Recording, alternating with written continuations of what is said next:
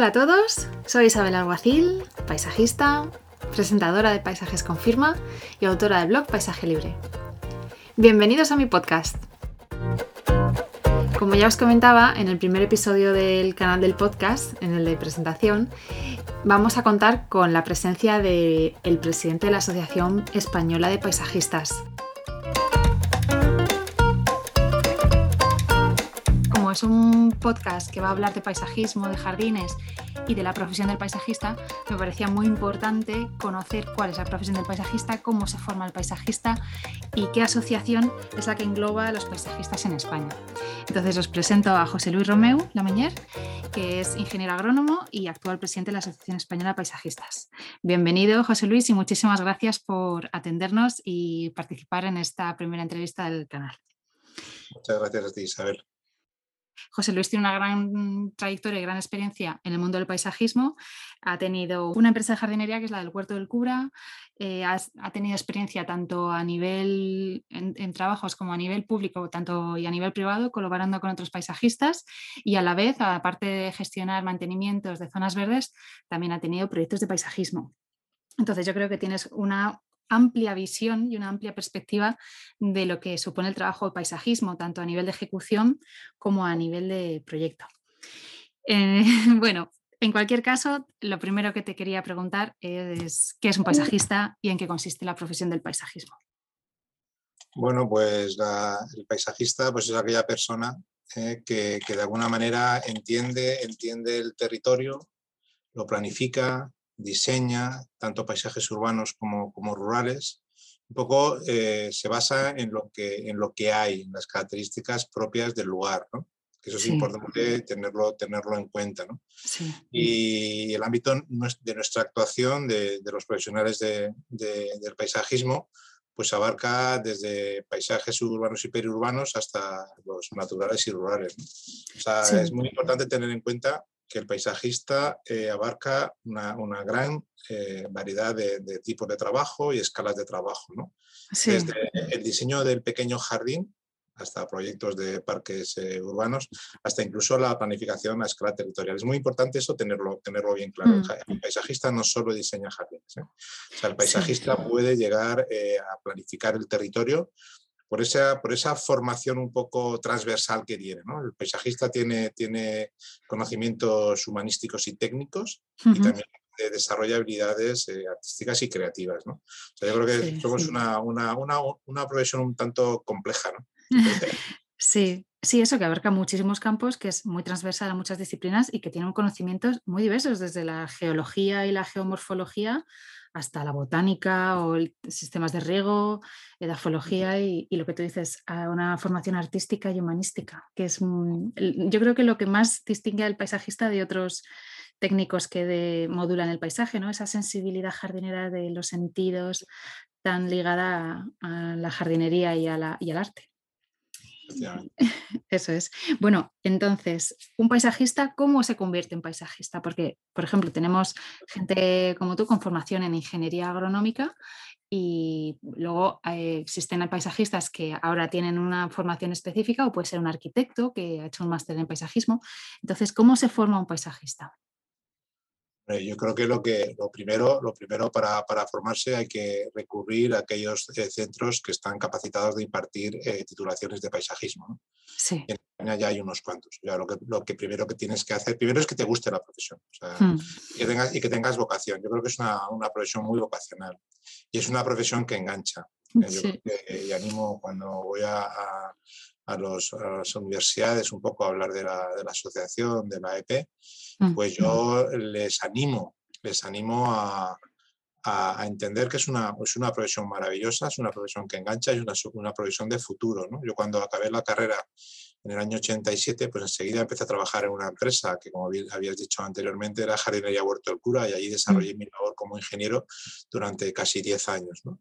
Después ya me, me independicé y, bueno, pero es una profesión que, que, cada, que yo he podido trabajar eh, más de 30 años de ejercicio profesional en lo mismo eh, me puedo considerar como una, como una persona de, que, ha tenido, que ha tenido suerte en ese aspecto, pero yo creo que eh, ahora se abren muchísimos campos para la, participación de los, de los, paisajistas. Yo creo que la situación actual eh, ha dado a entender que es necesario trabajar mucho más el, entorno, es necesario volver a renaturalizar las ciudades, cosa que hasta hace bien poco se había, se había olvidado, porque eh, se ha visto ¿no? cuando, con el tema de la pandemia, cuando ha habido un momento de, de asueto, un momento de ocio, la gente ha acudido a esos espacios eh, abiertos, esos espacios verdes dentro de la ciudad, para un poco, intentar un poco desconectar. Yo creo que ahora el paisajista tiene una oportunidad eh, que, que, la tenemos delante de nosotros y, hay que, y para eso hay que formarse. Y para formarse tienes que recurrir a aquellos centros que imparten eh, titulaciones de, de, grado y en España hay unos cuantos. ¿no?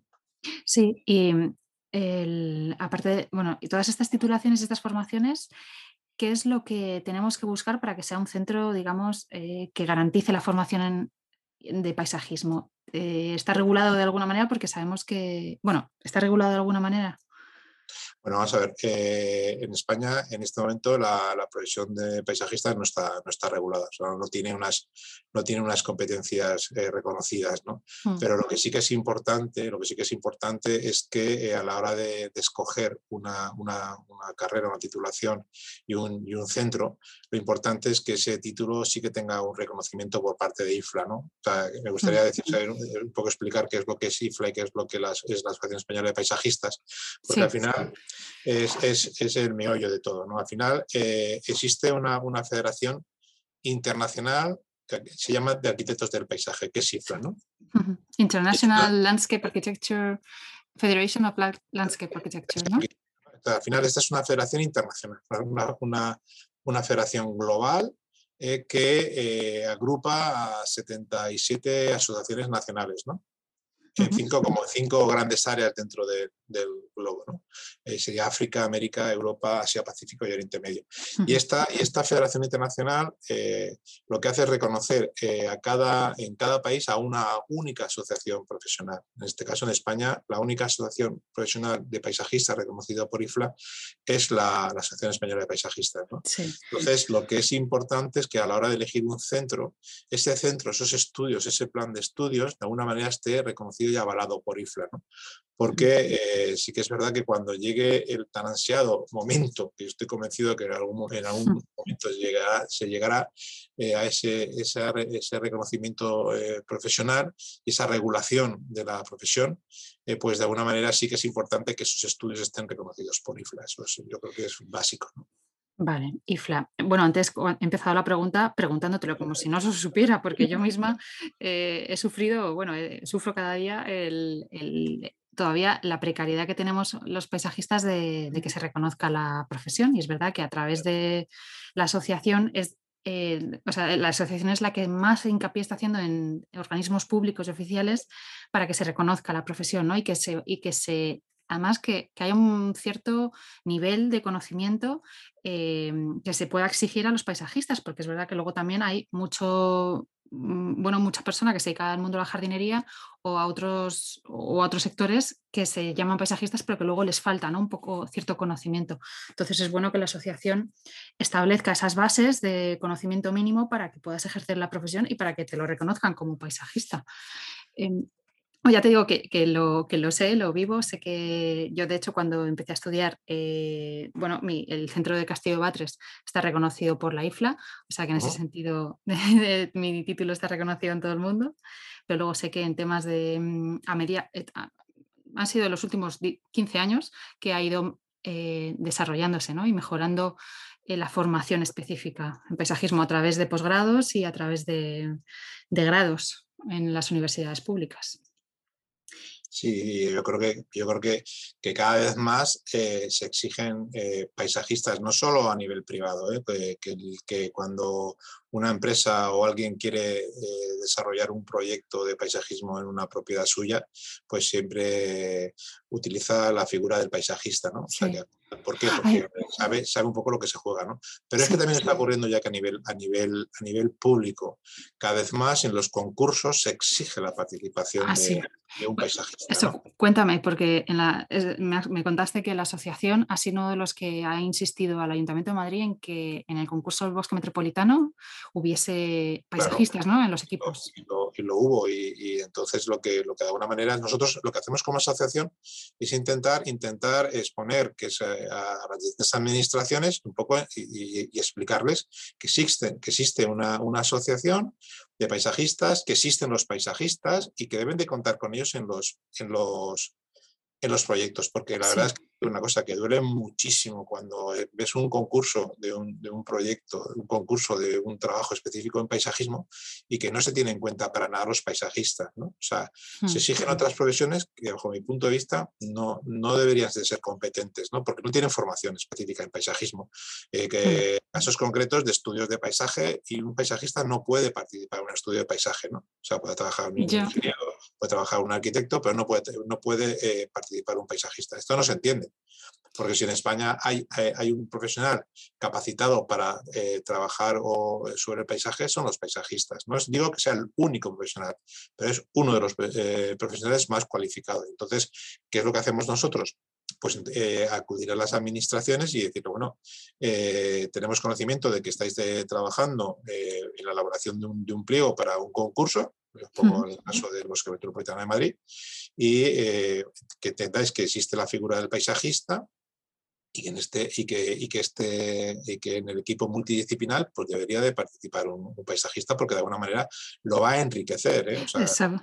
Van a participar muchos técnicos pero también van a participar los paisajistas y cuando y cuando en todos los concursos que tengan que, que ver con el paisaje la administración exige la figura del paisajista pues al final eh, más jóvenes más eh, chicos y chicas querrán estudiar el paisajismo porque no hay tantos, que no hay tantos que estudian, también te lo digo, no hay tantos que estudian y eh, podrán, y podrán participar en, en, ese tipo de concursos. Y al final, ¿qué hace la administración? Pues al final hay que, bueno, títulos. Cuando se presenta el equipo, el equipo multidisciplinar, exige títulos, igual como exige un título de agrónomo, un título, un título de arquitecto, exige un título de paisajista. Y el título de paisajista es o bien que tienes el, graduado en, paisajismo por alguna de las universidades españolas que ya, lo, que ya han salido distintas promociones, o, presentas tu acreditación del de haber hecho un máster con, específico en, paisajismo y con eso ya te vale. Y encima, en algún, caso, incluso eh, eh, lo avalan el hecho de que tú puedas pertenecer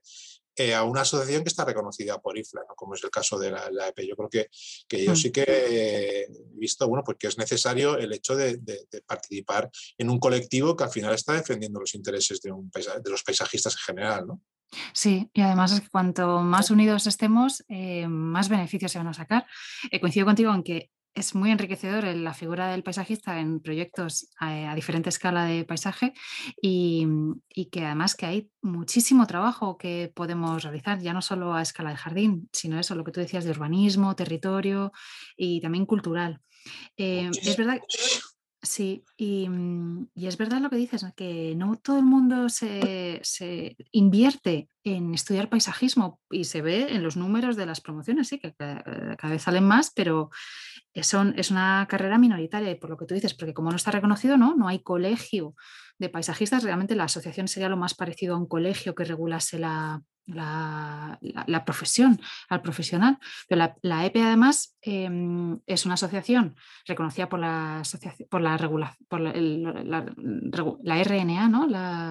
el Registro Nacional de Asociaciones Y, yo, yo, soy también socio de la EP. Mm, bueno, por un lado, dos, dos, cosas. ¿Cómo se puede entrar en la EP? Y luego la EP también defiende eh, tanto a los socios como a los, a los no socios. O sea, ¿no? No, tiene, no hace falta ser miembro de la EP para beneficiarse precisamente de, la acción. Nosotros cuando, cuando eh, conseguimos que en un proyecto, en un concurso, eh, se exija la participación de un paisajista, no estamos poniendo la coletilla y de la EP. O sea, puede ser un paisajista que tenga la titulación. No es necesario que, mm. que esté que sea socio de la EP para nada. ¿no? O sea, lo que hacemos es trabajar para, para el bien de la profesión en general. Hmm. ¿eh?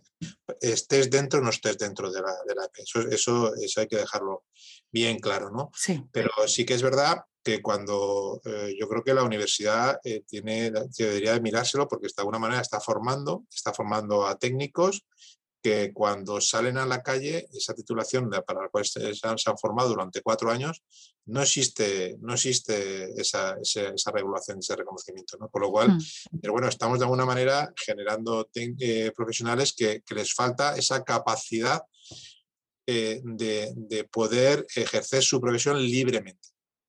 libremente sin ningún tipo de trabas, de trabas eh, eh, administrativas, que eso es importante, ¿no? O sea que al final yo, se necesita un, marco claro de atribuciones y competencias para que el paisajista tenga su, claro cuál es su ámbito de, de actuación, cuál es su, espacio y que pueda desarrollar de una manera libre la, la profesión. Evidentemente, pasa como todas las profesiones. Al final tú eh, sales, de, un, eh, sales de, un, de, un, de, la, de tu universidad, tienes tu titulación y después ya eres tú el que tienes que, que defender tu profesión hmm. y, y, y, avalarte y ampararte con seguros de responsabilidad civil, con formación y con, y con, y con, experiencia. ¿no? O sea, al final hmm. eres tú con tu, con tu ejercer diario el que, va, el que vas a hacer que, te reclamen las distintas eh, administraciones y, empresas privadas. Si sabes hacer bien tu trabajo, te puedo mm. asegurar que te van a seguir llamando, porque es que es necesario, es que es muy necesario. Y cuando, y cuando en un proyecto se ve que ha participado, eh, cuando se ve que ha participado un, eh, un paisajista, eso se nota, ¿eh? se nota muchísimo. sí.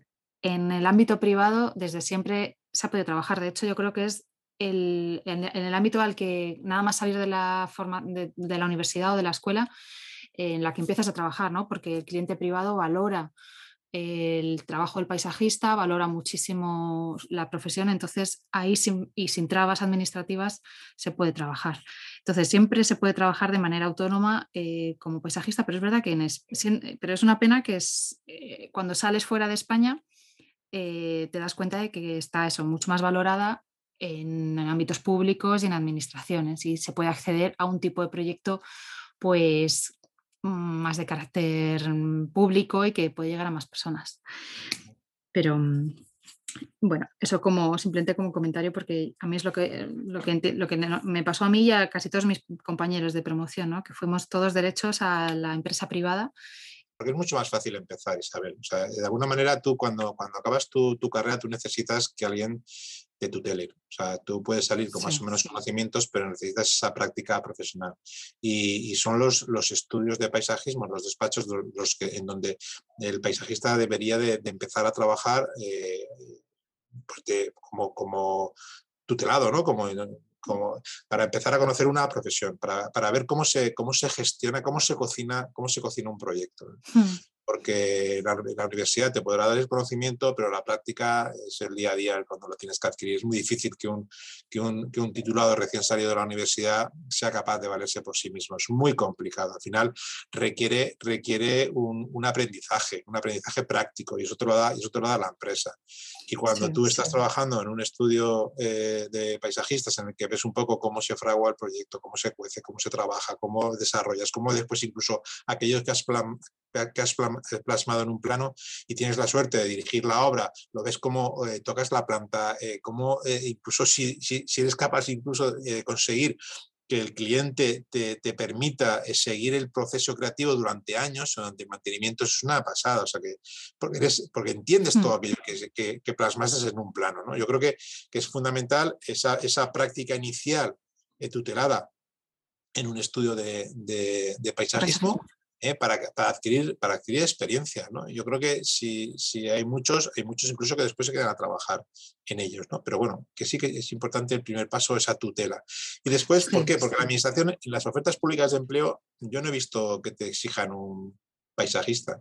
O sea, un grado, un grado de un paisajismo. Pueden, pueden, a lo mejor dicen, un ingeniero, un arquitecto con experiencia en, en paisajismo o especialidad en paisajismo. Pero es que eso un poco es contradictorio. Al final deberías de decir exijo en la oferta pública de empleo que, se pueda eh, participar un graduado en paisajismo y después técnicos con, especializados con máster o cursos posgrado en paisajismo. ¿Tú te imaginas para nuestra profesión si en un ayuntamiento X, en, una, en, una, en un departamento de paisaje urbano exigieran la figura de un paisajista? ¿Tú te lo imaginas? Eh, sería maravilloso.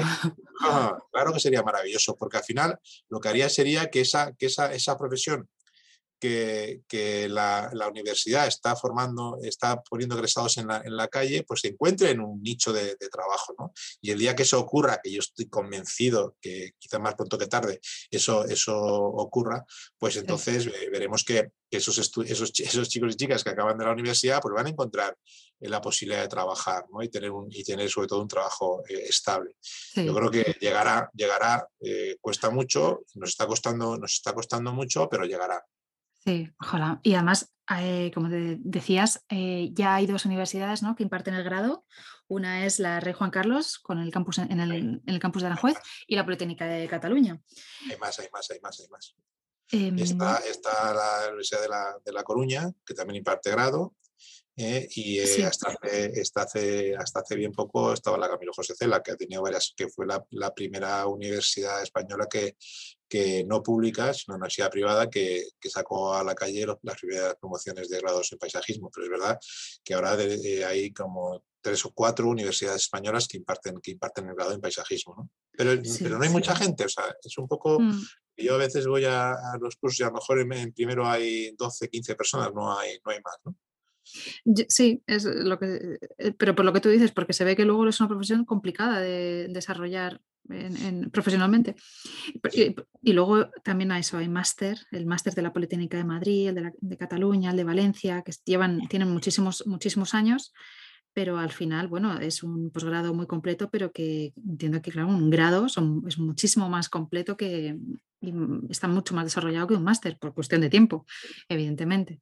Claro, es que tú ten en cuenta que el plan de estudios de un, de un, grado desde el primer curso ya está enfocado hacia la formación de paisajismo. En un, en un máster, el, el, el, titulado que entra a formar parte de un máster viene de, de, muchas disciplinas. ¿no? En, en, España hay másteres muy buenos, has mencionado algunos, está el máster también de, de, Cataluña que tiene unos dos o tres másteres especializados en paisaje de un alto, de un alto nivel, que vienen eh, estudiantes de, todo el mundo a, impartirlo, ¿no? O sea, ya está, igual como hace el año pasado estuve en Valencia y había muchos estudiantes que venían de, México, de Colombia, a estudiar el máster de paisajismo de la Universidad de, la Politécnica de, Valencia.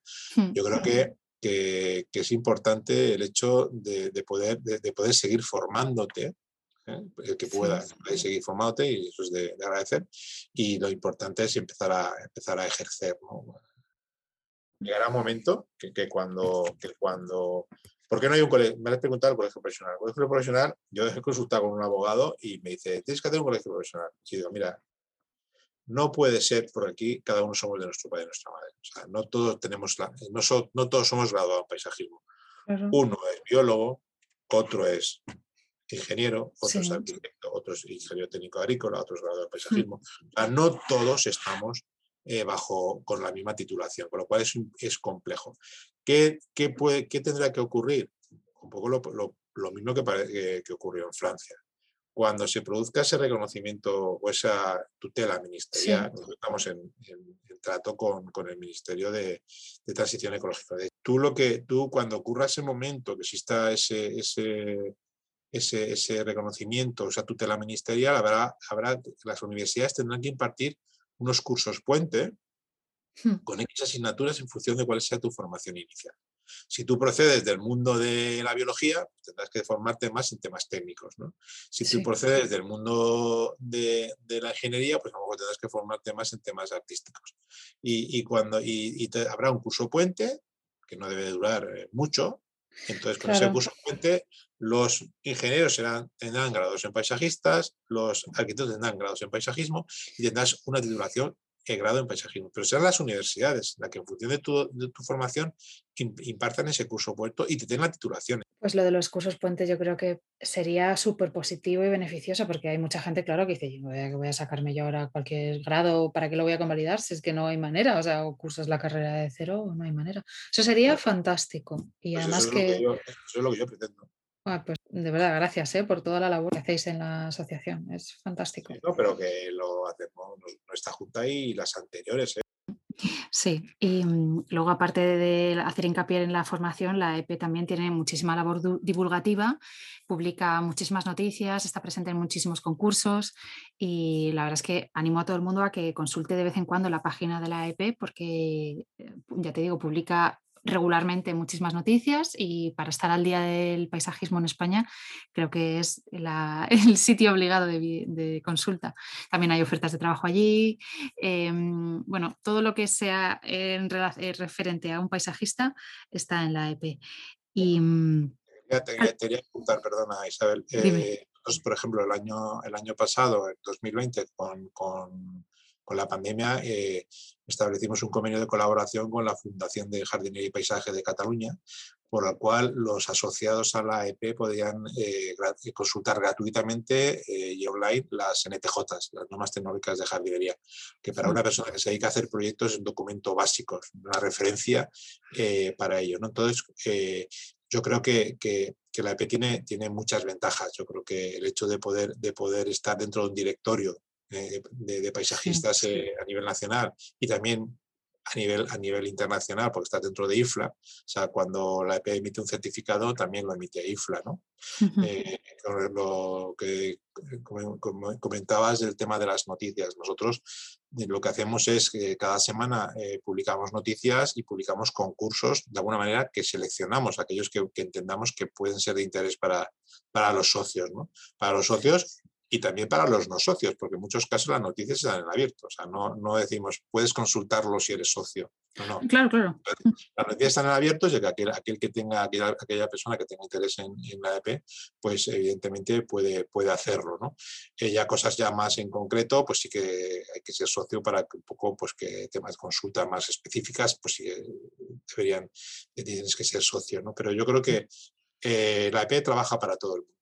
La AP no mira si eres socio o no eres socio, la AP trabaja para la profesión del paisajista, que eso para mí es lo más, lo más importante. ¿no? Estamos intentando que se produzca ese reconocimiento legal de la profesión y lo hacemos para, para todo el mundo. Cuando promovemos la enseñanza del paisajismo, lo hacemos para, para, todo el mundo. Y cuando defendemos los intereses de los asociados, lo hacemos para todo el mundo.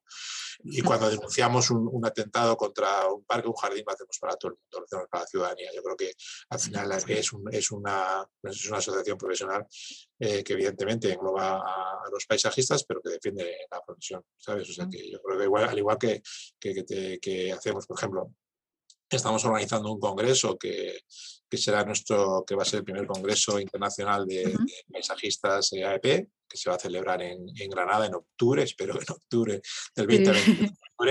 Y te adelanto que tenemos ya la confirmación de, de paisajistas de, de, renombre internacional como Kadri Gustafsson, eh, Gis Clement, Langel, Stig, eh, Leonard Anderson. O sea que tenemos una eh, gente de primera línea, de primera línea que, que se va, que se, que va a, dar sus ponencias en Granada. ¿no?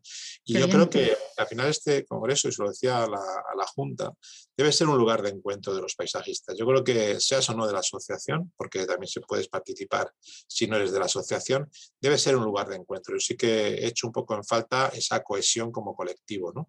Yo creo que debemos defender nuestros eh, propios intereses, no debemos ir cada uno por nuestro lado. Creo que mm. es importante que como, que como colectivo defendamos las, eh, los asuntos que nos atañen de una manera unida. Yo creo que hay que hacerlo y con, énfasis. Y, y, ese Congreso de Granada, pues yo creo que va a ser el momento en el que nos podamos ver las caras, en el que, en el que podamos un poco interactuar, eh, relacionarnos y un poco le pongamos a veces cara a los nombres que, que muchas veces leemos en, pues en directorios o en, bueno, en prensa y bueno, que pongamos mm. ahí podemos contactar con otros paisajistas. Para mí esto va a ser muy importante. Qué bien, pues sí, ojalá podamos encontrarnos todos en Granada en octubre, nos conozcamos, nos conozcamos entre todos, porque es verdad que la unión hace la fuerza y que hay trabajo para todos y que uniéndonos eh, seremos más visibles y, más, y con más mm, eh, repercusión. Y bueno, pues Estaremos pendientes de las noticias en la EP para citarnos para ese congreso. Ojalá se repita todos los años, porque está el, sí, está el congreso de socios de la EP en el que se votan pues, eh, cosas internas, pero estaría fenomenal también eh, hacer un congreso anual nacional. pero, pero, bueno, anual que tiene mucho trabajo, Isabel. Anual no lo sé. pero, sí, con, sí cada, cada, dos años yo creo que sería eh, muy interesante el, el, poder, el poder reunirnos, el poder, el poder relacionarnos, el poder, el poder traer gente de prestigio y tenemos dentro de la asociación gente muy, muy, muy buena. ¿no? Que yo creo que vamos a contar con ellos y que de alguna manera se expliquen, expliquen sus experiencias eh, a, todo, a, todos los, a todos aquellos que estén interesados, sean, sean paisajistas o no, sean socios de la EP o no. Sí, pues em, estoy contigo. Yo apoyo el paisajismo español, a todos los paisajistas españoles y seguiremos trabajando para que tenga más visibilidad la profesión, se reconozca y se haga mucho paisajismo en España.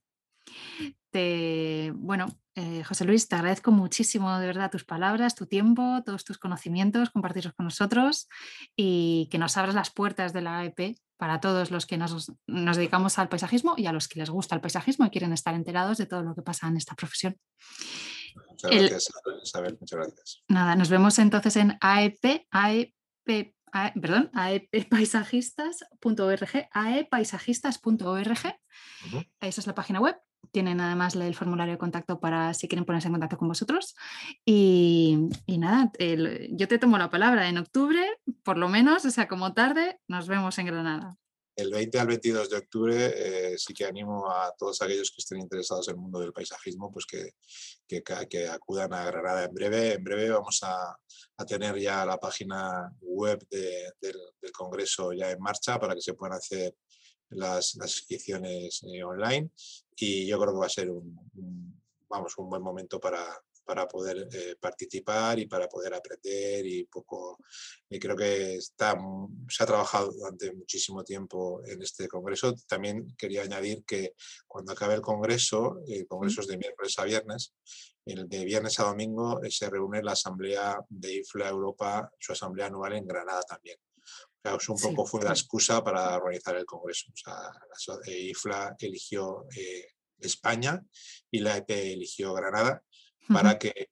allí tuvieran su asamblea anual. Y nosotros, pues eh, unos días antes, lo aprovechamos y hacemos nuestro primer Congreso Internacional aquí. Pues el planazo y qué mejor sitio, ¿no? Granada con sus jardines, eh, estar allí conociéndonos entre y rodeados de jardines. Pues tomamos nota, eh, estaremos pendientes. José Luis, lo dicho, muchísimas gracias y gracias por, por cuidar tanto la profesión del paisajista y por seguir trabajando para que se reconozca en España. A ti, Isabel, ha sido un placer hablar contigo. Lo mismo digo. Un saludo. Hasta pronto. Ya me despido. Muchísimas gracias por estar ahí. Espero que os haya resultado interesante la entrevista y os espero en el siguiente podcast.